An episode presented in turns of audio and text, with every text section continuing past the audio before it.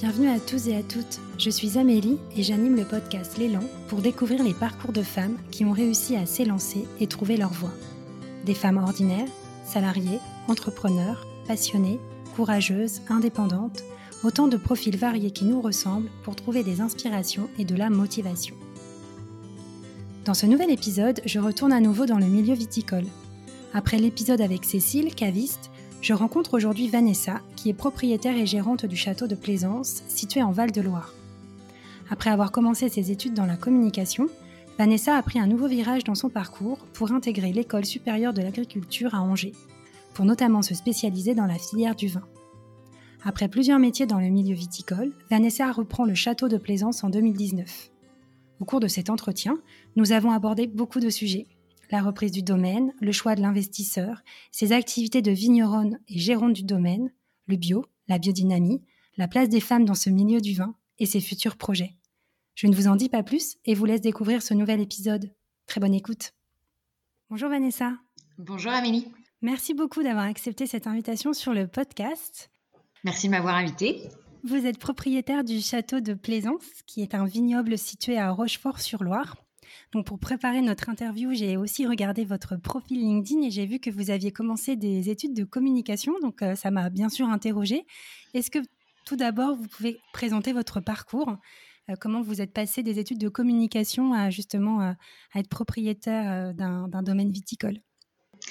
Alors merci Amélie de m'avoir invitée. Euh, et donc euh, bah, pour expliquer ce parcours, euh, même moi des fois je me l'explique pas très bien, mais je pense que tout simplement c'est que mes parents ne sont pas vignerons. Donc quand ses parents ne sont ni vignerons ni dans le milieu agricole de manière générale, c'est généralement des vocations qu'on envisage peu. Euh, donc euh, moi j'aimais bien, euh, j'étais assez curieuse de nature, j'aimais un peu tout, donc j'avais du mal à, me décider sur ce que je voulais faire et, la communication ça tombait bien, ça permettait d'aborder plein de sujets. Donc la, vocation initiale c'était d'être journaliste, donc j'ai fait des études de communication à Angers. Euh, et puis, euh, première expérience professionnelle, ça a été euh, euh chef de projet, audiovisuel au sein de Marrakech TV.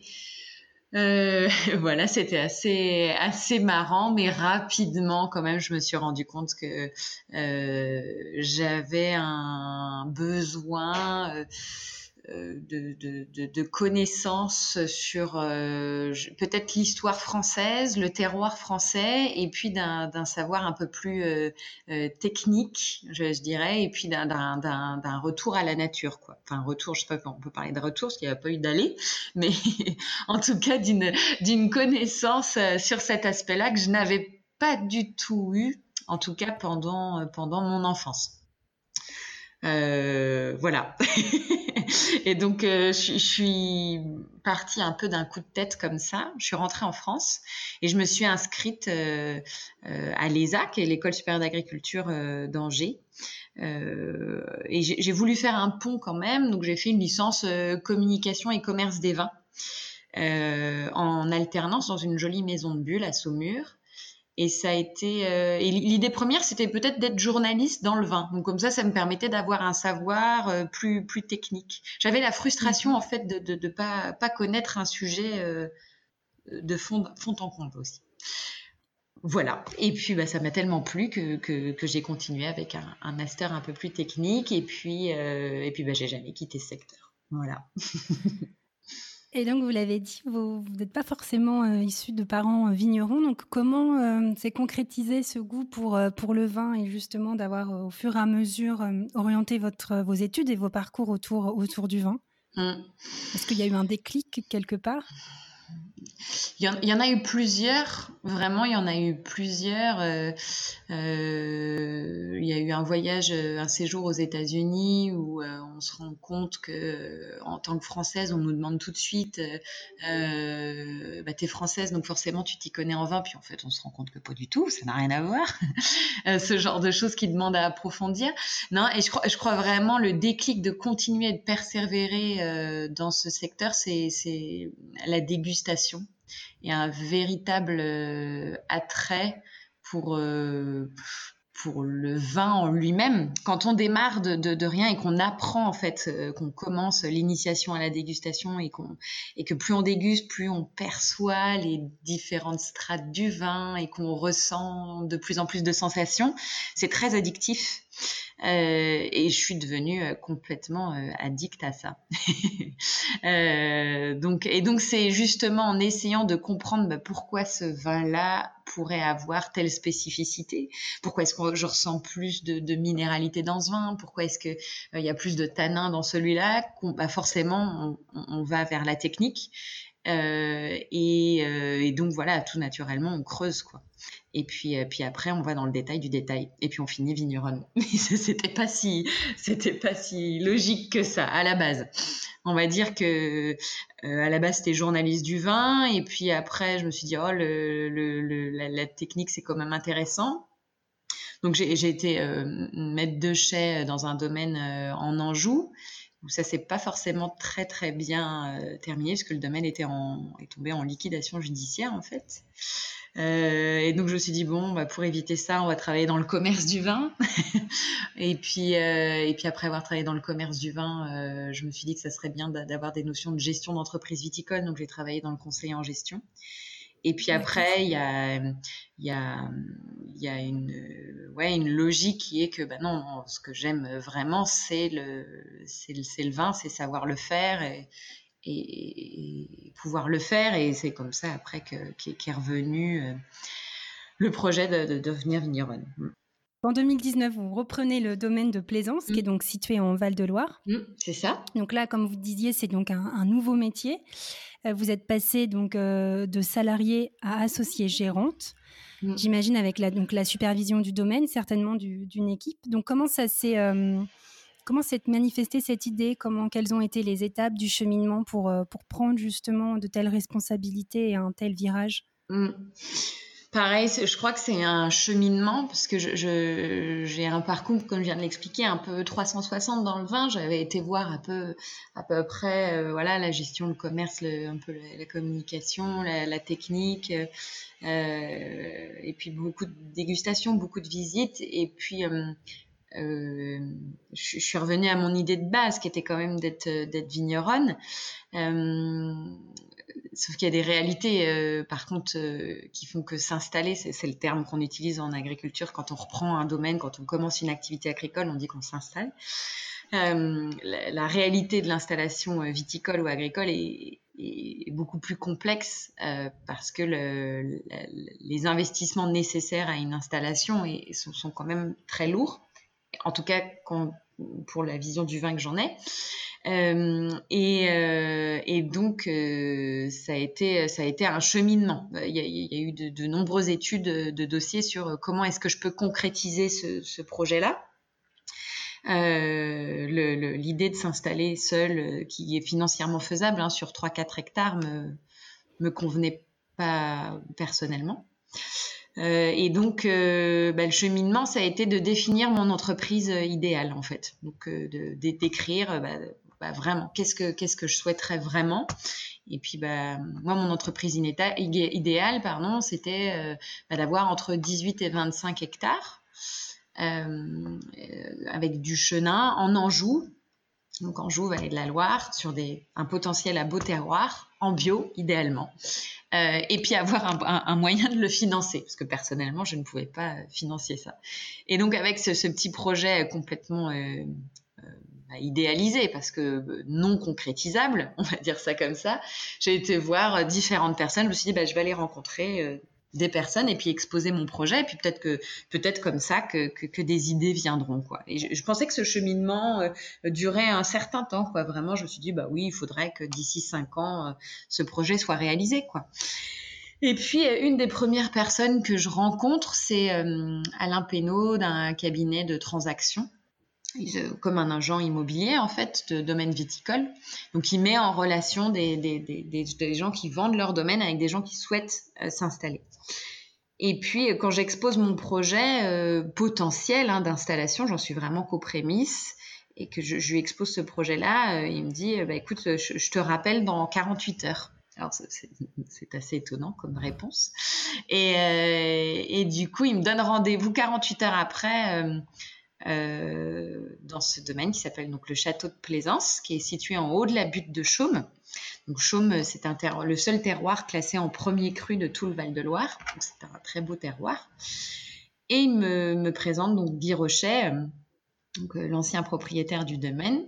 Donc château de Plaisance, ouais, c'est 25 hectares en, en, bio depuis 95, planté à 80% donc sur ces très beaux terroirs de, de, de schiste majoritaire en chenin. Et du coup, il me dit, bah voilà, ce, ce domaine-là euh, est en vente. Je lui dis, bon, bah, très très bien, j'aurais jamais les moyens d'acquérir un tel domaine, donc c'est très gentil, merci. Et, euh, et il me dit, euh, bah, en fait, il y a des, il y a deux investisseurs euh, qui depuis deux ans sont sur le projet de le reprendre et euh, qui avaient projet d'investir de, de, avec un, un, vigneron local euh, qui, qui, qui, aurait géré le domaine et qui, qui vient de se désister du projet. Quoi. Et donc, ils, sont à la recherche d'un associé gérant. Euh, donc c'était assez incroyable et je crois que le lendemain euh, ou le soir même, je sais plus, je, prends le train euh, à Paris pour rencontrer ces deux investisseurs et, c'était assez incroyable comme rencontre. Il y a eu un vrai coup de foudre amical dès le début. Et, et, et, c'est parti quoi. Ça c'est vraiment, enfin on s'est complètement enflammé tous les trois à évoquer le, le, potentiel de développement de ce domaine, les terroirs incroyables, comment est-ce qu'on peut vraiment faire des grands chenins ici. Enfin voilà, enfin l'envolée lyrique. Et donc là j'ai l'impression d'être sur une autre planète. Je me dis bah c'est quand même fou. Comment ça peut arriver si vite comme ça, etc. Enfin bon, voilà, voilà. Et bon, et la, vie a, fait que très rapidement ce projet s'est arrêté.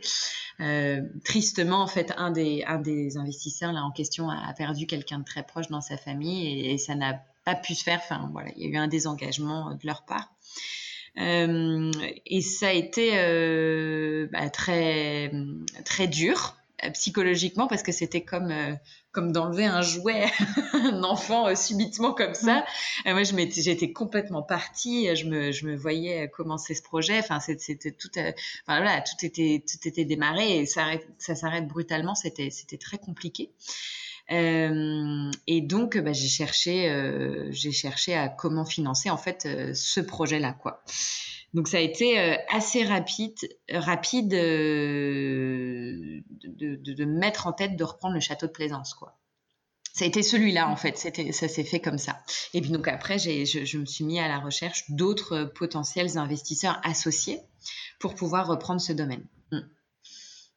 Et donc euh, cette idée de reprendre, de s'installer comme vous veniez de le dire, mm. quand est-ce qu'elle s'est euh, vraiment euh, concrétisé dans votre parcours? Parce que vous l'avez dit, c'est un peu un parcours à 360 que vous avez mmh. eu. Euh, Est-ce que dès le départ, lorsque vous êtes sorti de, euh, de l'école supérieure d'agriculture, vous, êtes, vous aviez cette ambition en tête ou c'est venu progressivement? Enfin, Quand est-ce qu'exactement euh, l'idée s'est... Bah, quand j'étais euh, ouais, maître de chais au château de la Genaiserie, je, j'étais persuadée que alors, déjà j'ai un tempérament euh, entrepreneurial. J'ai toujours aimé la gestion de projet. Enfin je savais que le, la finalité c'était ça. Mais quand j'ai mis les, les, mains un petit peu dans la technique je me suis vraiment dit euh, mais c'est ça. C'est ce que je veux faire. Je, je veux avoir un domaine. Et, et, puis après le, le, la particularité là de, ce, ce, de, cette liquidation judiciaire où je me suis dit bah attends il faut quand même que tu ailles bosser d'autres aspects pour pas que ça t'arrive. Euh, a fait que euh, je me suis toujours mis dans un coin de ma tête que c'était le projet final. Je l'avais toujours dans un coin de la tête, mais le, le, le, parcours a fait que je me suis un peu éloignée de ce but. Et je crois que quand on s'éloigne entre guillemets de son but ou de ses rêves, hein, faut le dire, hein, ça fait peut-être un peu étrange d'utiliser ces mots-là, mais c'est vrai. Quand on s'éloigne un peu de son but ou de ses rêves, on les oublie. Et, je crois qu'à un moment, euh, je les ai oubliés. J'ai abandonné ce projet. Alors on se donne des fausses excuses, euh, enfin des fausses excuses, c'est-à-dire qu'on se dit euh, c'est pas possible. Euh, je vais pas y arriver, quand même, j'en suis pas capable, euh, c'est trop dur. Euh, enfin voilà, en fait, on se met tout un tas de barrières euh, qui fait qu'à un moment, j'ai oublié ce projet. Ou en tout cas, je l'ai éloigné du, carcan du possible.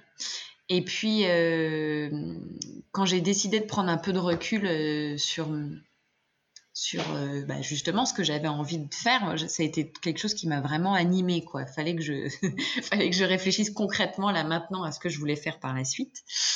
Et quand je, quand j'ai remis ça sur la table en disant non mais en fait c'est toi qui te dis que c'est pas possible et maintenant essaye de trouver comment c'est possible, bah, ça a changé complètement la perspective en fait. Euh, et du coup j'ai enclenché ce, ce, cette, cette faisabilité, on va dire ça comme ça. Et, euh, et, quand on voit, euh, ben on regarde le champ des possibles différemment, ben on se rend compte qu'en fait tout est possible et puis qu'on peut soulever des montagnes. Et en l'occurrence, ce mot euh, parle de lui-même, cette phrase en tout cas parle de lui-même, puisque quand euh, ça, ouais, quand j'ai rencontré les premiers investisseurs et que voilà, ça a capoté et que je me suis mise à la recherche d'autres investisseurs, etc. En fait, j'ai appris en même temps que j'étais enceinte. et là, vraiment, euh, ouais, ça, ça, on soulève des montagnes, même malgré ces obstacles-là, c'est que c'était décidé, c'était enclenché et, et on y va. Voilà. et euh, les... Parce que tout à l'heure, vous avez parlé, vous avez entamé des démarches, vous avez rencontré un... Mmh. Euh, alors, je ne sais plus exactement le, son titre, mais euh, une personne qui, du coup, le démarche, mmh. enfin, fait la relation entre justement des personnes qui souhaitent vendre leur domaine et d'autres qui veulent reprendre. Mmh. quand vous avez entamé cette démarche-là, c'était il y a combien de temps? Euh, ça, c'était. Euh, alors, je suis toujours un peu nulle avec les dates. C'était ouais, fin d'année euh, fin d'année 2018. D'accord. Donc, mmh. finalement, tout est allé assez vite. Tout est allé assez vite. Ouais, ouais. Ouais, un an, ça a mis un an, à peu près. Ouais. Mmh. Mmh. Oui, oui, donc c'est très rapide parce que normalement, quand on parle d'une installation, vraiment, on, parle en plusieurs années. Hein en installation agricole, il y, a, tout un cheminement déjà euh, de, recherche de, terrain, ensuite de négociation, puis après il y a tout un parcours qu'on appelle le parcours à l'installation qui est semé d'embûches euh, administratives et c'est assez long. Et je l'ai fait en, hyper express. Et j'ai réussi, hein, ça se fait, mais c'était assez chaud. Mm. Et à cette époque-là, vous étiez en salarié, embauché quelque part? Alors, euh, en fait, j'avais déjà pris la décision d'être indépendante. D'accord. Euh, parce que tout simplement, je pense que je suis quelqu'un qui euh, euh, m'investit beaucoup de manière générale dans les projets que j'entreprends et du coup j'ai beaucoup de mal à faire deux choses en même temps à fond. et donc être salarié plus avoir un projet d'entreprise à côté était, était, pas possible en fait. Euh, donc euh, j'avais la possibilité euh, de, de, faire du conseil en, en indépendante. non pas que le conseil prend moins de temps, mais en tout cas j'avais pris la décision de prendre moins de clients. voilà, et ça m'a permis comme ça pendant un an et demi, quoi, de, de, de, prendre le temps. Et puis je, moi, j'adore accompagner les, les, clients vignerons que j'avais, donc ça m'a permis, voilà, de mener ces, deux projets de front. Donc j'étais déjà indépendante. Mmh. D'accord. Mmh. Et ensuite, donc, euh, bon, il y a eu euh, effectivement ce désengagement euh, avec les, deux premiers investisseurs. Et donc, vous avez parlé d'une de recherche de financement, de retrouver un investisseur. Donc, comment vous vous êtes là Comment, comment vous êtes arrivé justement à trouver ce, nouvel investisseur? J'ai, En fait, j'ai été rencontrer pas mal de personnes. Euh, c'est un, un, monde quand même assez à part, hein, le monde de l'investisseur. c'est moi, c'est quelque chose que je connaissais pas plus que ça. Donc, euh, pas du tout accoutumé à ce genre de d'environnement, on va dire. En tout cas, c'est pas un environnement que j'avais dans mon cercle privé. C'est ça que je veux dire. Mmh Donc, il a fallu aller chercher les ressources euh, ailleurs.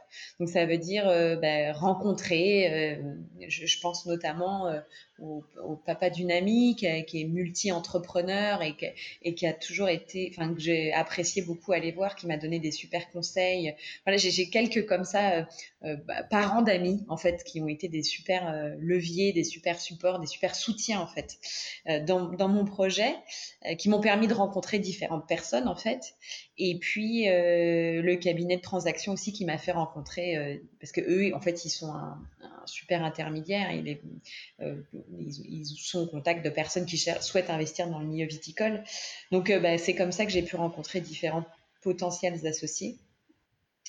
Euh, jusqu'à rencontrer bah, mon associé actuel, Emmanuel, euh, parce qu'il y a eu certaines personnes voilà, que j'ai rencontrées qui étaient intéressées, mais où ça n'a pas fonctionné. Parce qu'une association, c'est bien dans le mot, euh, on s'associe, il faut que ça fonctionne.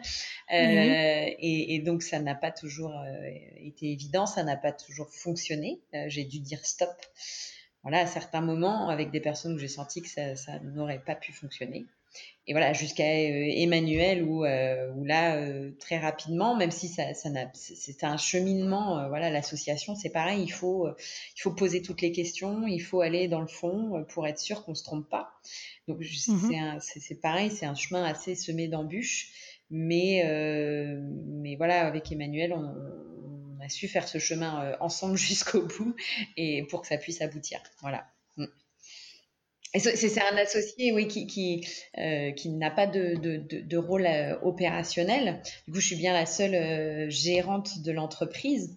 par contre, bien évidemment, on parle ensemble de toutes les, de, de, toute la vision de l'entreprise et, et, d'un point de vue économique, on se fixe ensemble les objectifs, etc. Mais par contre, je suis bien la seule gérante. Quoi. Mm. Et donc, une fois que vous avez trouvé donc Emmanuel, votre associé. Mm jusqu'à ce fameux euh, septembre 2019. Ensuite, euh, alors même si j'imagine qu'il y a, vous l'avez dit, hein, il y a beaucoup d'étapes mm. euh, pour pouvoir reprendre un tel domaine, mais globalement, quelles ont été les, principales, les principales étapes? Bah, la première étape, quand même, c'est l'évaluation du prix du domaine. Ça reste le rachat d'une entreprise. Donc, donc là, il faut bah, s'assurer que paye le bon prix.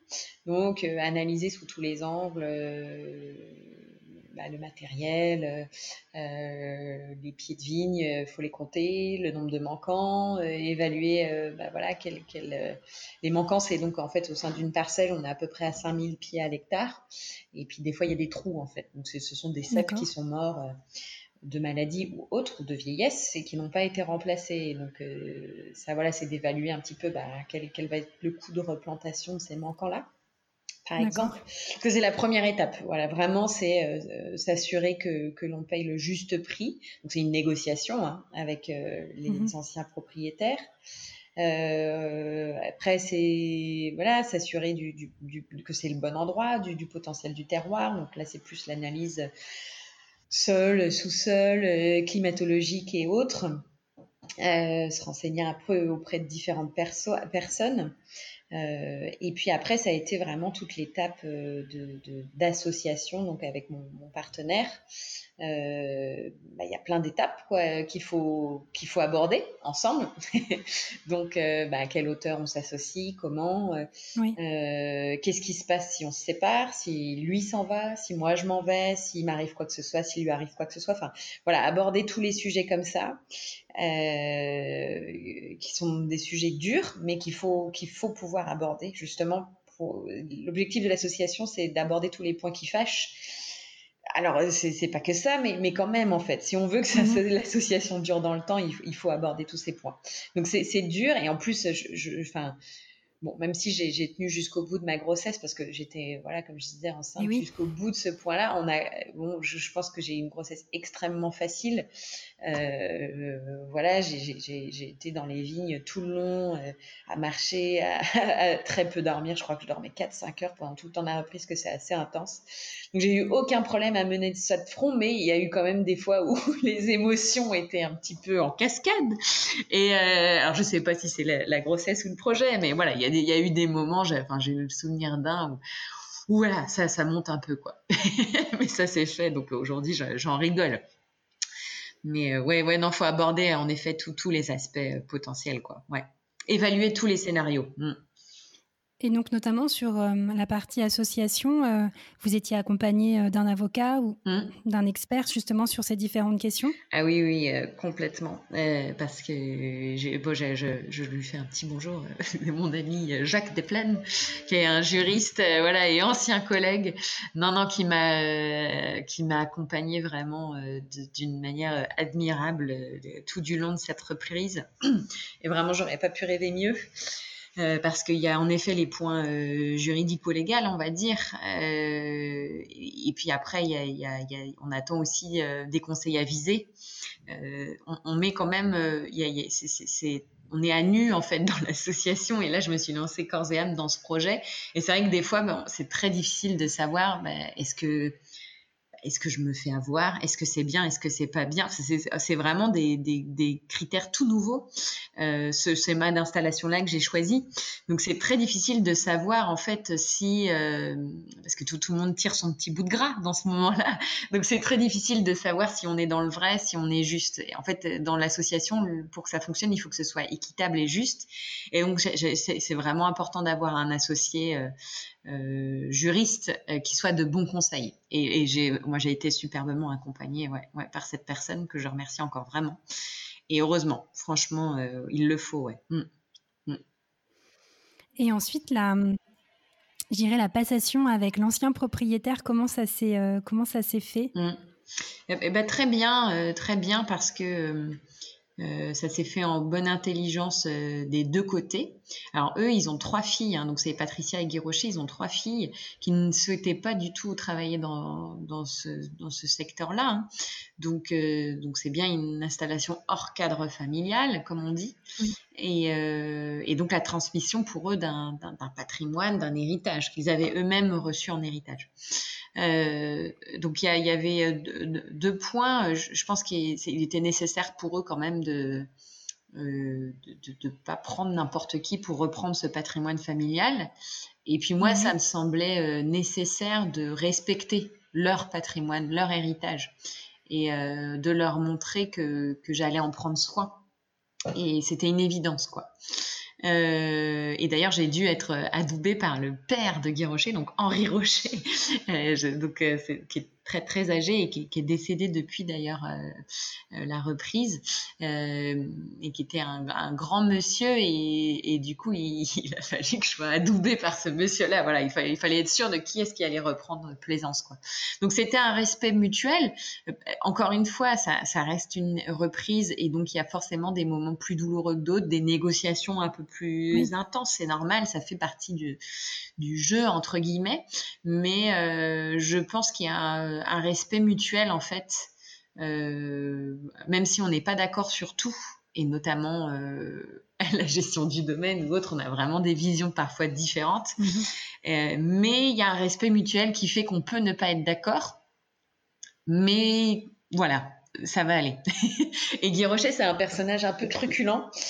Euh, voilà, c'est grand chapeau, grosse moustache, il parle fort, donc il dit toujours ce qu'il pense, euh, et donc ça peut vite monter. Et, et, je n'ai pas voulu rentrer dans ce jeu-là de celui qui parlerait plus fort, ça, ça aurait pas donné grand-chose. Donc euh, voilà, à partir du moment où on respecte ce personnage-là et qu'on rentre pas dans les détails, ça fonctionne bien.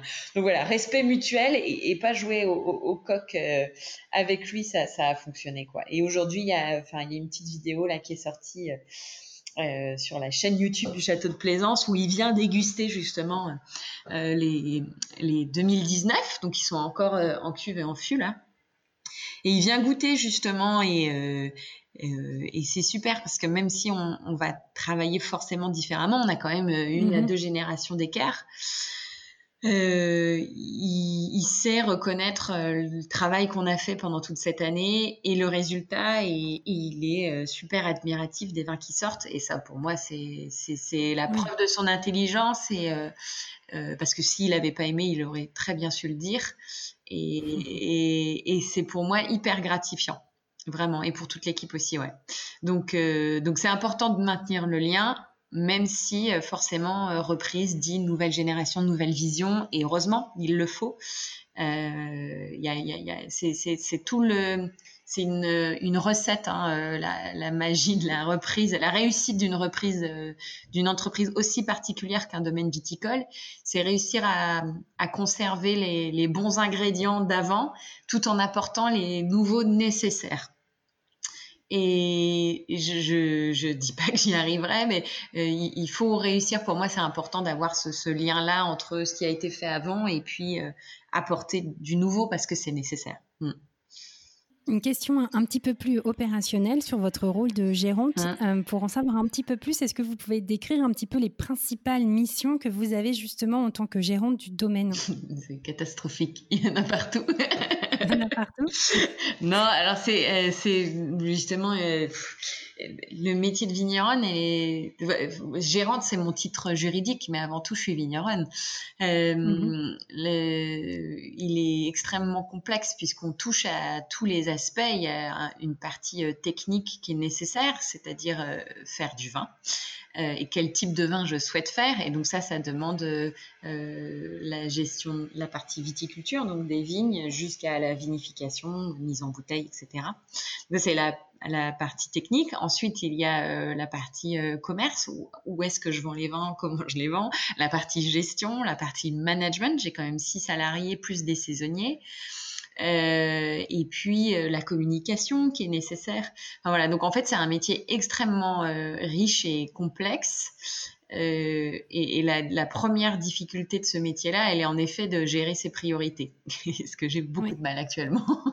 Euh, et c'est très dur parce que gérer ses priorités, ça veut aussi dire euh, abandonner certaines, certaines missions. En tout cas, ne, pas les gérer comme on, souhaite. Donc ça, ça fait, enfin voilà, les différentes casquettes sont là. et, heureusement, j'ai des super collaborateurs euh, au sein du domaine qui, qui, qui manage ces petits, ces, ces, quatre piliers qui sont euh, la technique, euh, le commerce, la communication, la gestion, quoi. et donc. et ces six salariés, juste pour, excusez-moi, hein je vous coupe, ils hein étaient aussi avant avec l'ancien euh, propriétaire ou vous les avez embauchés euh, après la reprise? Euh, Alors, il y a deux salariés qui sont, je dis six, mais c'est cinq, pardon. J'ai deux salariés qui, qui étaient déjà là avant la reprise, en fait. et puis, quand je suis arrivée, il y a eu des départs en retraite qu'il a fallu remplacer. Et donc, donc les deux salariés repris, c'est Jean-Pierre qui est dans les vignes et Patricia qui s'occupe de tout ce qui est aspect logistique et hum, étiquetage, habillage. Et donc, il a fallu euh, euh, remplacer un chef de culture qui est parti et une assistante euh, administrative et commerciale, qui sont deux, deux pôles extrêmement importants donc la gestion vraiment technique euh, de la viticulture euh, et puis euh, tout l'aspect administratif et assistant commercial. Il faut savoir que la, viticulture est extrêmement fournie en, obligations administratives, donc il faut, faut, faut, être très pointure sur cet aspect-là, donc avoir une personne de confiance. Quoi. Donc, donc voilà, aujourd'hui mon équipe elle est, elle est complète. On a accueilli en plus un apprenti, Charlélie, euh, et donc, euh, donc euh, c'est Guillaume qui m'épaule sur toute la partie technique, qui est, un ami d'école à la base, avec qui ça se passe admirablement bien. Et puis Constance qui est arrivée pour, pour la partie administrative. Voilà. D'accord. Mm.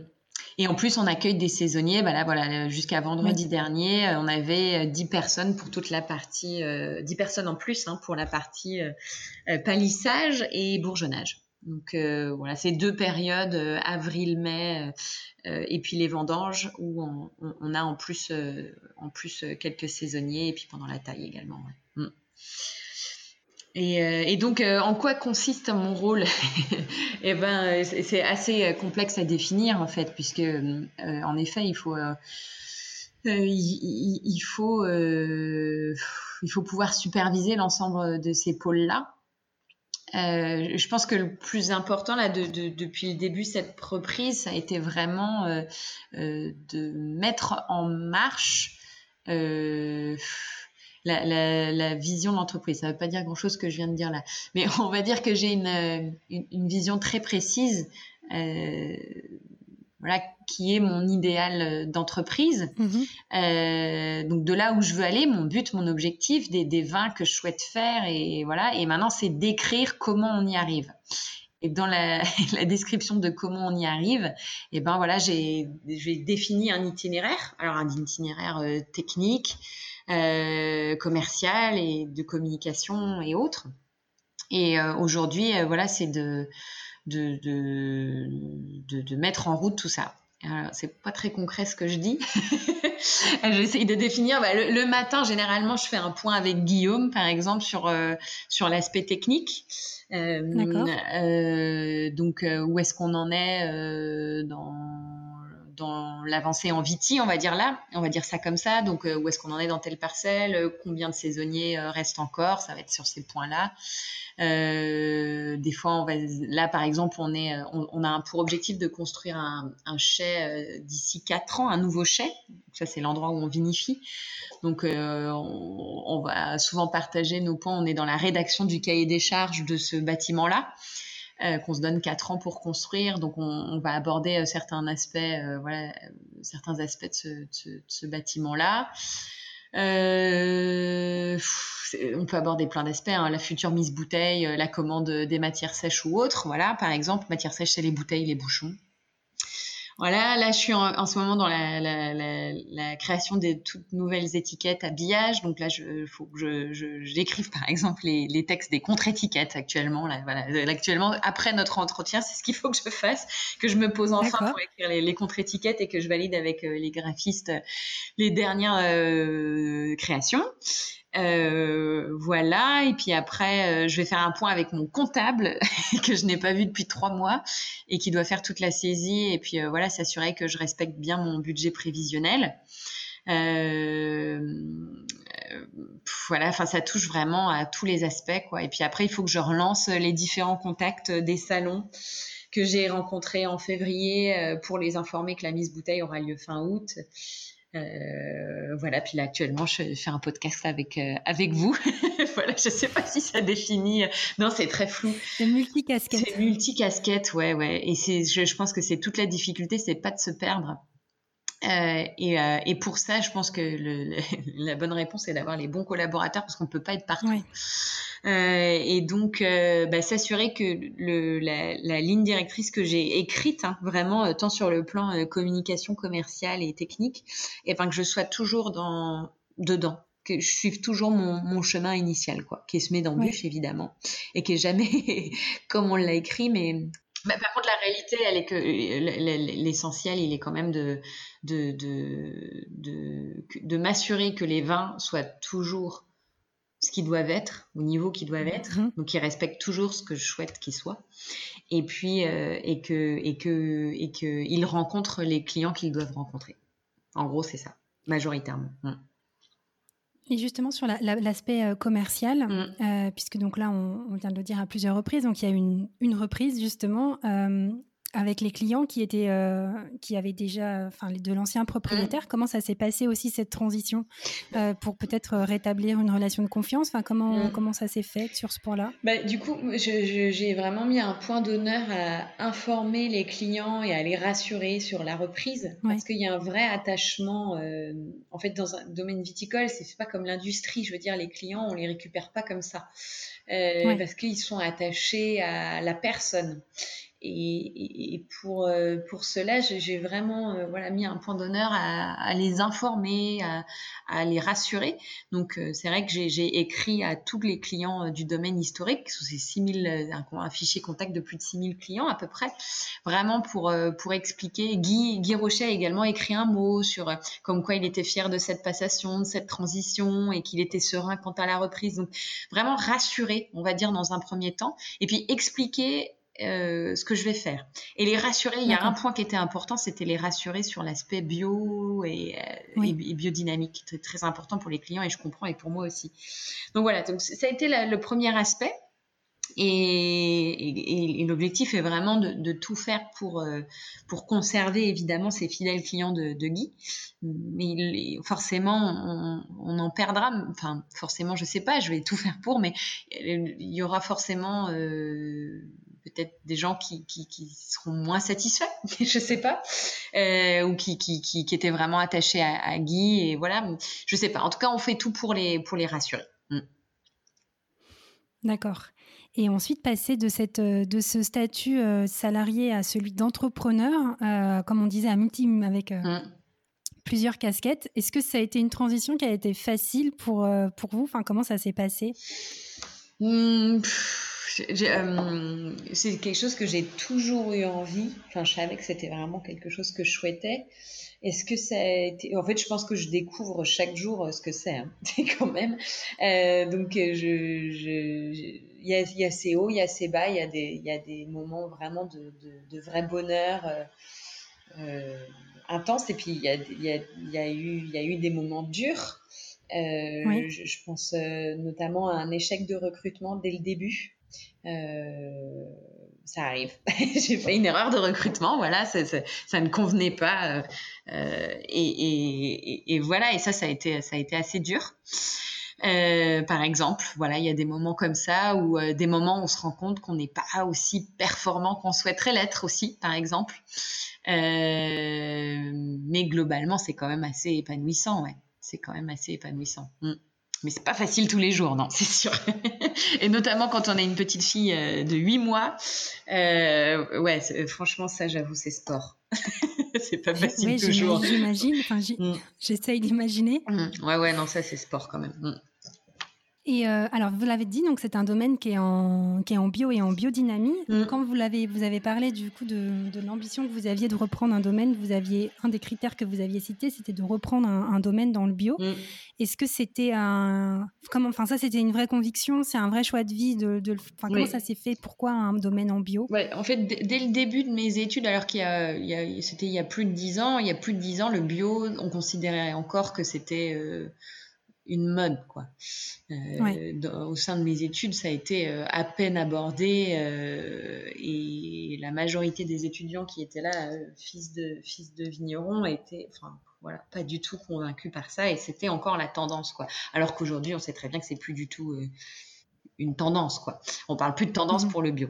et donc dès le début de mes études, c'est quelque chose quand même qui m'a tout de suite clairement attiré. Ma première visite, ça a été la visite chez Thierry Germain, domaine des Roches-Neuves, euh, qui est un vigneron en biodynamie euh, assez euh, assez réputé de notre secteur à Saumur. Mais et, et, tout de suite, je me suis dit, bah, c'est une évidence. Et ça se ressentait tant dans la dégustation des vins que, que, que par la logique. Enfin, pour moi, c'était tout de suite, ça a toujours été une évidence. Quoi. Et j'ai toujours eu un attrait dès le début pour ça. Euh, et alors, euh, dix ans après, c'était, enfin oui, c'est, le mot, c'est l'évidence, c'est-à-dire qu'il y avait, je, je me voyais pas un travailler en conventionnel, euh, c'était impensable. Mmh. Et par contre, trouver un domaine en bio, là, c'était plus pour la facilité, on va dire, euh, clairement, euh, parce que la, la, phase de transition euh, c'est-à-dire de passer du conventionnel à, à, à l'agriculture biologique. Bon, il, y a, il y a la phase de la certification qui dure trois ans, mais il y a surtout une phase de transition. Voilà, euh, qui, qui, en fait, euh, si vous voulez, en, en, agriculture bio, en viti, en viticulture, -hmm. en conventionnel, on va utiliser des désherbants chimiques. Et en agriculture biologique, on va euh, travailler euh, le, comment on explique, travailler euh, travailler l'herbe, enlever l'herbe mécaniquement. Donc quand on peut ouais. pas à la main, à la pioche, et sinon on mécanise, c'est-à-dire qu'on utilise euh, des, des, outils attelés au tracteur qui permettent en fait de gratter l'herbe entre les ceps. Et en fait, cette, cette action-là, quand ça a été euh, désherbé chimiquement pendant des années, euh, fait que bah, forcément, en fait, ces outils euh, enlèvent des cèpes, en fait. Donc, il y a des pieds qui meurent, tout simplement parce que les outils arrachent les cèpes. Donc, le temps de, de maîtrise de ça euh, est très long et on perd... enfin, c'est compliqué, c'est complexe. Euh, c'est complexe et puis, en fait, on n'a pas la rentabilité économique non plus, alors qu'on en a les coûts. Donc, euh, oui. donc voilà, bon, c'était pour s'éviter cette, cette étape-là de transition, euh, sachant que c'était un euh, l'idéal, mais je savais que c'était compliqué à trouver parce qu'il y en a pas beaucoup aujourd'hui des domaines en vente en, vente en bio. Donc, euh, donc voilà, et c'était, c'est, bon, le château de Plaisance était en bio, c'était, c'était parfait, et puis en plus ça correspondait vraiment en tout point à tous les critères à ce que je souhaitais quoi. Donc, euh, donc voilà, donc évidence, oui. Mm. Et quelles sont justement, je dirais, les, les contraintes, entre guillemets, hein, mm. euh, supplémentaires euh, de la, d'être en bio, justement? Ben c'est, la grosse, grosse partie, hein, c'est ce que je viens d'expliquer. En fait, euh, la chimie, euh, c'est, c'est beaucoup plus facile, entre guillemets. on a des insectes, oui. on met des insecticides, on a de l'herbe, on met des désherbants. Enfin, voilà, c'est un problème, une solution via un produit rajouté. Je fais très schématiquement, mais c'est ça. L'agriculture biologique demande à raisonner différemment, donc sans utiliser ces molécules chimiques de synthèse issues de pesticides. donc c'est plus de complications forcément. Ça demande de plus de main-d'œuvre, ça demande à s'équiper d'outils qui sont assez coûteux, euh, ça demande d'accepter de baisser ses rendements, en fait, puisqu'on n'a pas, euh, on, a plus d'herbes et on n'utilise pas des engrais euh, multiples et variés qui nous permettent d'avoir une productivité plus importante et donc des rendements plus forts. Donc, on a une baisse naturelle de rendement qui fait que forcément la rentabilité de l'entreprise est plus faible. Euh, donc voilà, c'est, et puis la main d'œuvre, je sais plus si je l'ai dit, qui est forcément plus importante puisqu'on remplace ces produits euh, par euh, des étapes qui sont faites forcément grâce à la main, à, l'homme. Donc, voilà, et puis moi je, me suis fixé surtout un objectif qualitatif, c'est-à-dire que c'était vigneronne, oui, mais dans l'objectif de, faire le, mieux possible et vraiment de faire les plus grands vins possibles. C'est euh, sans aucune prétention aucune, mais c'est mon objectif. Je ne sais pas si je vais y arriver, mais c'est l'objectif. Et donc ça, ça demande euh, beaucoup plus de travail et d'attention et donc encore plus de main d'œuvre. Voilà toutes les difficultés qu'on a. et en face, on est dans une région quand même qui est l'Anjou. Euh, et, donc on ne fait pas partie des appellations les plus renommées, même si ça change énormément avec notre génération, où on se, débarrasse des carcans d'histoire euh, viticole euh, et il y a un attrait de plus en plus pour, pour la Loire, pour l'Anjou, pour le Chenin mais on ne fait pas partie d'une région où on peut valoriser financièrement derrière tout notre travail. C'est-à-dire qu'on ne vend pas nos vins au prix de Grand Bourgogne. Euh, par exemple, ou de Champagne ou de Grand Bordeaux. Et donc, alors que le travail et le coût de production est exactement le même, euh, voire plus. Donc, euh, voilà, c'est souvent la, remarque qu'on nous fait, qu'on peut nous faire, c'est, bah, dis donc, c'est cher pour de l'Anjou. C'est une réflexion, je suis désolée, mais absurde, puisque le, travail et le coût de production est exactement mhm. le même que dans une autre région. Euh, qui pourrait valoriser très facilement une bouteille à 30, 40 euros. Donc, euh, voilà, la difficulté, elle est là, majoritairement. Mais, mais j'y crois parce que je suis persuadée du potentiel de cet endroit, de ce terroir. Je suis très chauvine et, euh, je, brave les difficultés et je me dis qu'un jour on saura reconnaître que bah, ici c'est un grand terroir et il y a un potentiel de, vin magnifique. Mm. Et vous avez aussi cité biodynamie. Mm. Euh, alors déjà, est-ce que vous pouvez réexpliquer un peu la, la différence oui, entre le bio et la biodynamie? Mm. Alors l'agriculture biologique, comme je l'expliquais tout à l'heure, c'est vraiment l'interdiction d'utiliser euh, des, des, molécules chimiques de synthèse issues de pesticides, donc tout ce qui est produits phytosanitaires, euh, insecticides, désherbants chimiques, glyphosate par exemple, pour le plus connu. Voilà, ça c'est vraiment l'objectif de, de l'agriculture biologique, comme j'expliquais. Euh, et, l'agriculture biodynamique, en plus de ces notions-là liées à la viticulture biologique, donc quand on est en biodynamie, on est forcément en agriculture biologique.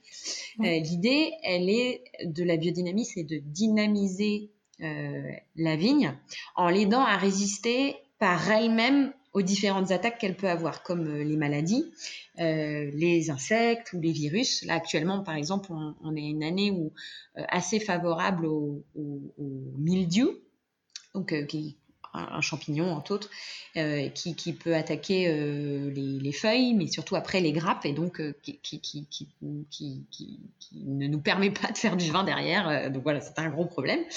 donc voilà, on va aider à dynamiser la vigne en l'aidant à résister par elle-même à ces différentes attaques grâce à, des produits naturels euh, utilisés à des doses homéopathiques telles que euh, l'ortie, euh, la prêle, donc voilà, ou des préparats, des préparats à base de, de de corne. Donc c'est un peu le principe de, l'homéopathie. Et puis le, deuxième élément important, c'est qu'on va positionner les différentes interventions nécessaires à la vigne en, tout cas, on essaye, parce que malheureusement, des fois, il y, a, des contraintes qui font qu'on ne peut pas toujours, mais on le fait au mieux, positionnant ces, différentes interventions euh, en fonction du, calendrier lunaire. Mhm. Euh, alors souvent c'est là où on passe pour des euh, uluberlus, euh, mais je, moi je donne euh, à chaque fois hein, cet exemple assez flagrant qui est le phénomène des marées. Le, phénomène des marées, on le sait, est, complètement lié aux, différentes phases de la Lune et on peut voir l'attraction qu'a la Lune sur l'eau eh ben, faut s'imaginer que c'est exactement la, même chose avec, euh, avec la vigne et la sève qui va monter et descendre. Euh, donc, euh, pour moi, le respect du calendrier lunaire, c'est pas du tout une hérésie ou, quelque chose qui est voilà fantaisiste, mais c'est d'essayer de le comprendre, de l'appréhender euh, voilà. On, peut dire que c'est les deux éléments euh, principaux de la biodynamie. Je pense surtout ce qui fédère autour de la biodynamie, c'est un véritable respect du, vivant et, la volonté de faire euh, des, vins de grande qualité. Euh, et puis un dernier point de la biodynamie, c'est quand même quand on est, euh, alors là je parle plus en termes de cahier des charges pour les consommateurs. Donc moi je suis certifiée Déméter, mais il y, en a d'autres. D'accord.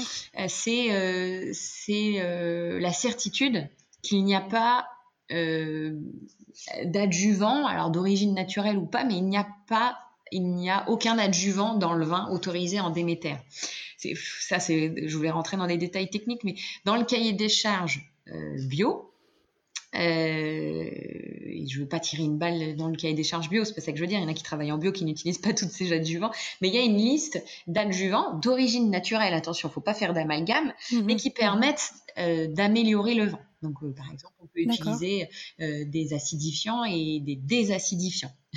on peut utiliser euh, des copeaux qui permettent euh, des petits copeaux de bois, c'est naturel, mais ça permet de donner un, aspect boisé. Bon, voilà, ce sont tout un tas euh, de c'est des épices qu'on vient rajouter au vin. Il y a un marché pour ça. Je, ne critique pas, mais c'est juste que c'est pas du tout ce que je veux faire. et dans la biodynamie, le cahier des charges, il est plus dans le respect vraiment des écosystèmes dans biologique, il y a logique. Pour moi, c'est plus logique. Euh, voilà.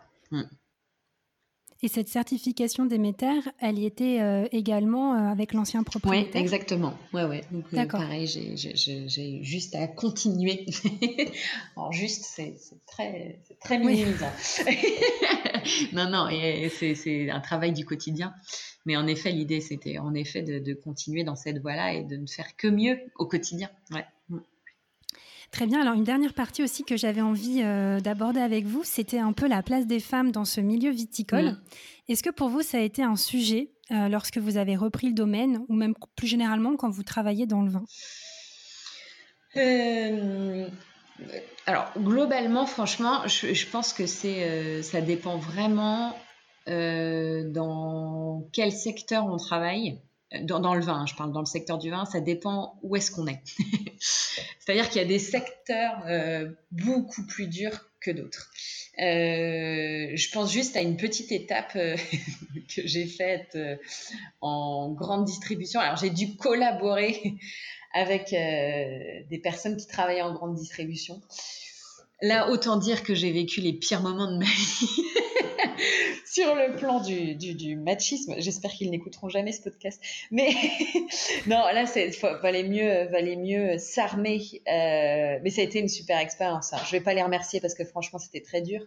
Mais voilà, on va dire qu'il y a des secteurs plus machistes que d'autres. Globalement, mhm. franchement, c'est hyper bien perçu. On, on, a, on a quand même un bon retour. Les gens sont souvent assez, euh, on est assez flattés, on est assez euh, admirés, on va dire ça comme ça. Euh, même si moi je mets jamais en avant le fait que je sois, une femme, mais euh, mais euh, c'est on, voilà, va pas parler de, c'est un secteur qui a beaucoup évolué.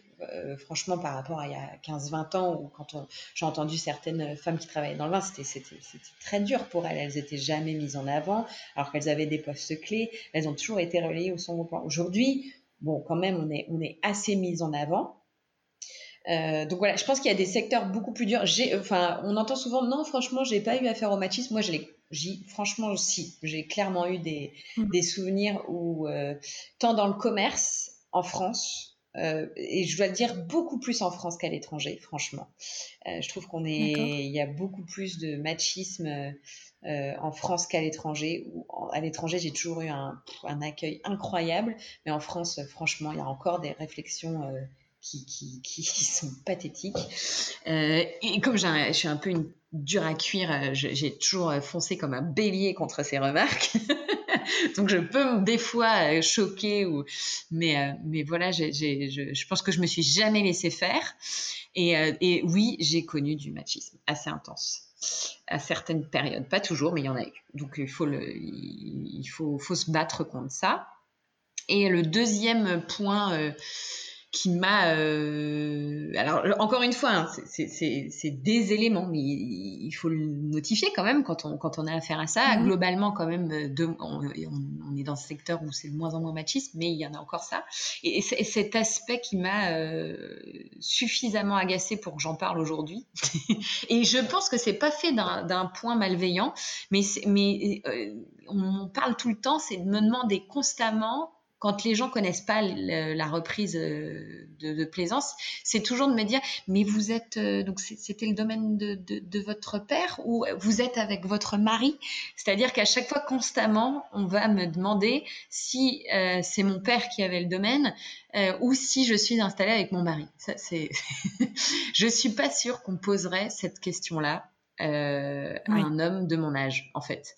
Et, même, j'en suis sûre que non, on ne lui demanderait pas à un jeune vigneron de 32 ans qui reprendrait le château de Plaisance s'il était installé avec sa femme. Et donc, euh, en fait, c'est quand on pense à ça qu'on se dit, bah, c'est bizarre, pourquoi est-ce qu'on me pose tout le temps la question? Donc voilà. Et, et encore une fois, c'est pas forcément dit d'une manière malveillante, c'est plutôt des fois même admiratif, mais voilà. voilà, c'est quand même un truc où euh, c'est pas encore complètement euh, ancré, quoi. Et alors peut-être parce que c'est le côté physique euh, du métier, peut-être, qu'on demande si un homme est présent, je sais pas. mais on me le demande à chaque fois, quasiment. Mm. Bah, je pense que c'est comme les questions aussi sur le fameux équilibre entre vie pro ou vie perso qui est forcément plus demandé à des femmes qu'à des hommes. j'ai même eu euh, mon banquier me l'a même demandé au début. et je, me suis, et je lui ai répondu d'ailleurs, auriez-vous posé cette question-là à un homme?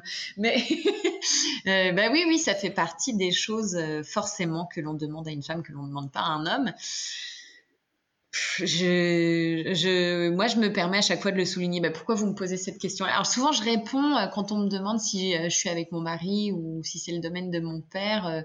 Euh, souvent, je réponds. Qu'est-ce que je dis? Je dis non, mais j'ai une super équipe. Voilà. Enfin, ou vous êtes toute seule. Souvent, on me dit ça, mais vous êtes toute seule. Et du coup, je dis oui, je suis toute seule, mais heureusement, j'ai une super équipe avec moi. Voilà.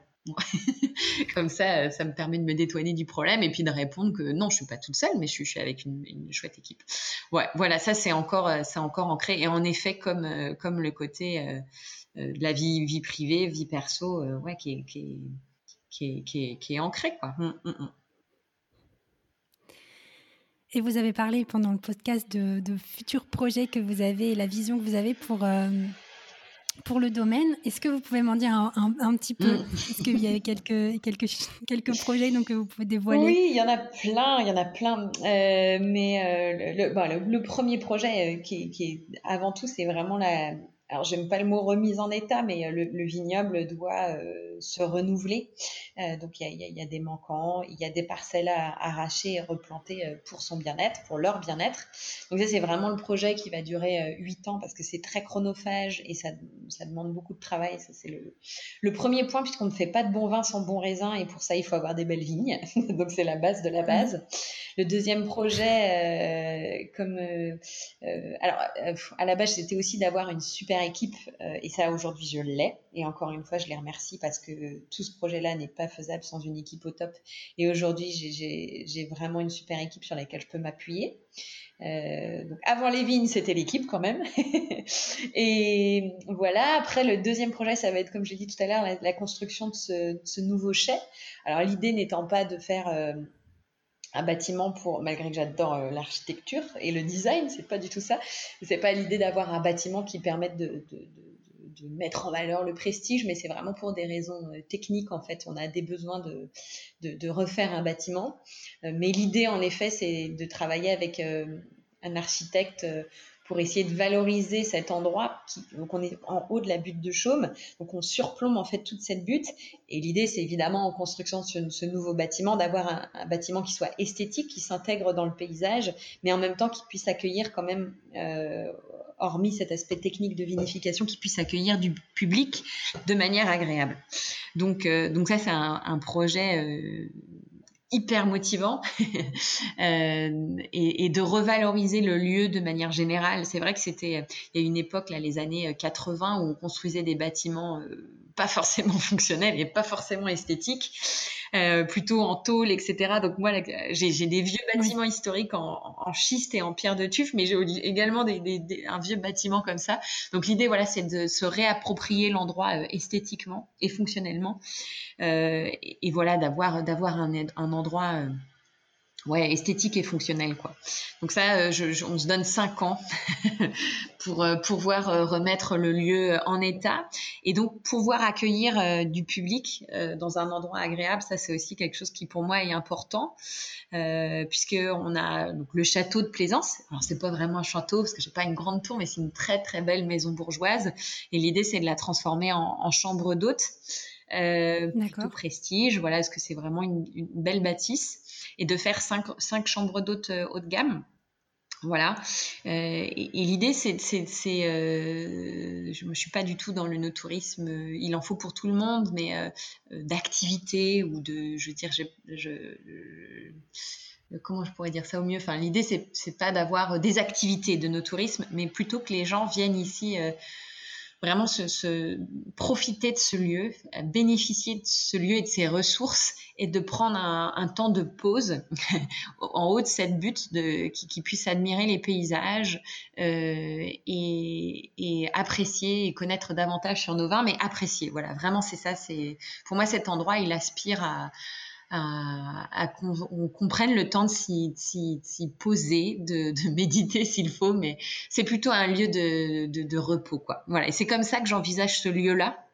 C'est vraiment que les gens viennent, viennent, viennent y prendre une pause, quoi. C'est vraiment ça. Mm. Et, donc ça, j'espère d'ici cinq ans, mais ça fait beaucoup de projets.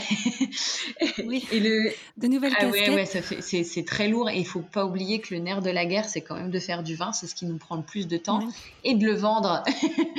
euh, vraiment, c'est ça, c'est quand même euh, la, la, le cœur de mon métier. Il est aussi aujourd'hui, euh, c'est, un peu un, gros mot en fait. On, on, on parle toujours de la beauté de faire du vin, mais la réalité est que le plus difficile est de le vendre euh, et, de trouver son public. Euh, et moi aujourd'hui, c'est ce qui doit, c'est ce qu'il faut que je trouve. Euh, et donc nous, on a à, cœur de trouver des, des, partenaires cavistes, restaurateurs. Alors il y a eu le Covid entre temps quand même, ce qui, complique la tâche, mais voilà, afin de trouver les personnes où, où nos vins vont résonner. Euh, et, et, trouver cette, cette adéquation quoi. Euh, et, et, ça aussi ça, ça occupe beaucoup de temps. donc euh, donc voilà et un peu d'export quand même parce que mais pas la majorité. Hein, je, je, encore une fois l'export aujourd'hui est, nécessaire, est nécessaire mais, mais mais je veux pas que ça en devienne la majorité de nos débouchés commerciaux alors que ce serait beaucoup plus facile parce qu'il y a une très très forte demande pour nos vins à l'export notamment les États-Unis. Euh, là, j'ai regardé les chiffres, on a un boom de 116% d'export aux États-Unis en un an, ce qui est colossal. Euh, donc, on pourrait très bien vendre euh, l'ensemble de nos vins sur ces marchés-là et Japon notamment. mais mais c'est pas ce que je veux dans biologique. Je l'ai dit tout à l'heure, il y a logique et pour moi la logique, elle passe aussi par par le local. Et, et, ça, ça passe par beaucoup de temps. Euh, pour démarcher euh, euh, nos restaurateurs, nos cavistes, et puis et puis et puis accueillir au, domaine aussi. C'est important de. Moi, j'ai Constance qui fait ça admirablement bien au domaine, et je, peux je le fais dès que je peux, mais c'est important de, de, prendre le temps de, de, recevoir les gens au domaine et de garder un pied ancré en local. pour moi, ça c'est c'est la preuve finale de mon biologique. Ouais, ouais, ouais. Et ça prend beaucoup de temps. Et du coup, vous organisez des, des, ateliers de dégustation enfin, pour, les, pour les particuliers, par exemple? On est, Il est possible qu'on puisse venir Alors, en fait, il n'y a, même pas besoin d'organiser. C'est-à-dire que le domaine est ouvert et on, toute la semaine et le samedi sur rendez-vous. D'accord. Donc, euh, le mieux, c'est d'appeler pour prendre rendez-vous pour être sûr qu'on puisse prendre toutes les dispositions pour euh, recevoir... Euh, dans les meilleures conditions. Mais donc voilà, c'est juste un petit coup de fil et, et, on reçoit pour une, pour une dégustation. Donc aucun problème, vous êtes les bienvenus. Et j'ai une dernière question pour clôturer notre conversation, parce qu'on a parlé de beaucoup de choses pendant cet épisode. Mais euh, pour une personne qui, qui souhaiterait se lancer, mm. justement, euh, quels sont les conseils que vous pourriez lui donner? Ben, euh, je, pense vraiment que, que c'est ce que j'ai dit au début. moi, il y a une, une phrase d'une personne qui a été, qui a été assez déclencheur dans mon cerveau. Ça a été vraiment de se dire que tout est possible et, qu'il faut s'enlever cette phrase ce n'est pas possible. Moi, je crois que je me l'étais un peu ancrée et que le jour où j'ai enlevé cette barrière-là et que je me suis dit, bah si, euh, maintenant dis-toi que c'est possible, bah tout l'est.